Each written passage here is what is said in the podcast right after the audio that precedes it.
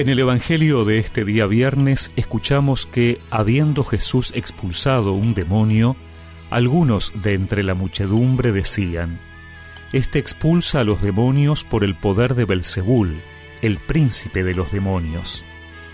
Otros, para ponerlo a prueba, exigían de él un signo que viniera del cielo.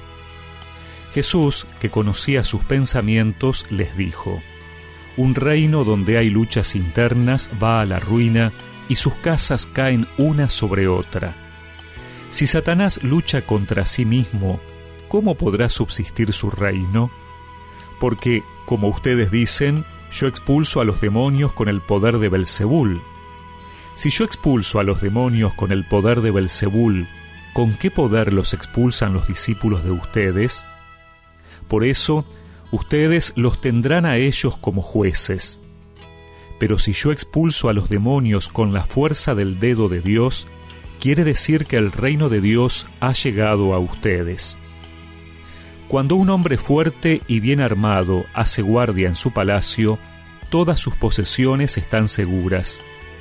Pero si viene otro más fuerte que él y lo domina, le quita el arma en la que confiaba y reparte sus bienes. El que no está conmigo está contra mí, y el que no recoge conmigo desparrama. Cuando el espíritu impuro sale de un hombre, vaga por lugares desiertos en busca de reposo, y al no encontrarlo piensa, volveré a mi casa de donde salí. Cuando llega, la encuentra barrida y ordenada. Entonces va a buscar a otros siete espíritus peores que él, entran y se instalan allí, y al final ese hombre se encuentra peor que al principio.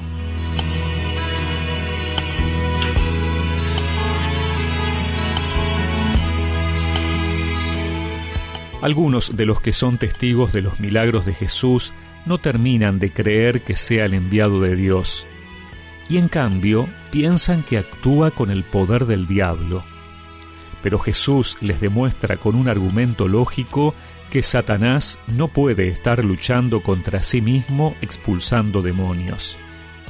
A continuación, el Señor presenta una serie de imágenes a modo de recomendaciones, continuando la idea de una permanente lucha entre el bien y el mal. En esa lucha tenemos que estar fortalecidos. Dios es más fuerte, pero si no nos fortalecemos en Él, otro nos puede dominar.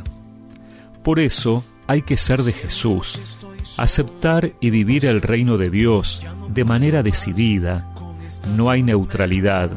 O se está con Jesús o se está contra Él. Y finalmente hay que mantener una actitud vigilante. La conversión a Cristo y nuestra vida en Él no significa bajar la guardia. Más cerca del Señor, más seremos tentados, más tendremos que luchar, pero a no desesperar ni asustarse. El Señor todo lo puede, es cuestión de seguir fortalecidos en Él. Que tú eres más fuerte que mi enfermedad, mucho más fuerte. Y aunque no hayan salidas, y aunque me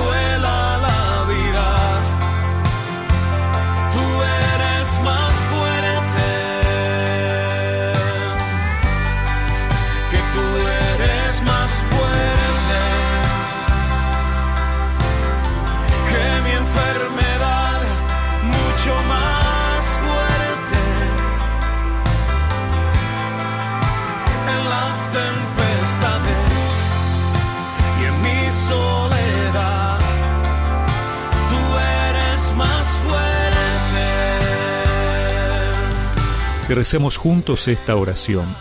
Señor, fortalece mi espíritu para discernir y rechazar aquello que me aleje de ti. Amén. Y que la bendición de Dios Todopoderoso, del Padre, del Hijo y del Espíritu Santo los acompañe siempre.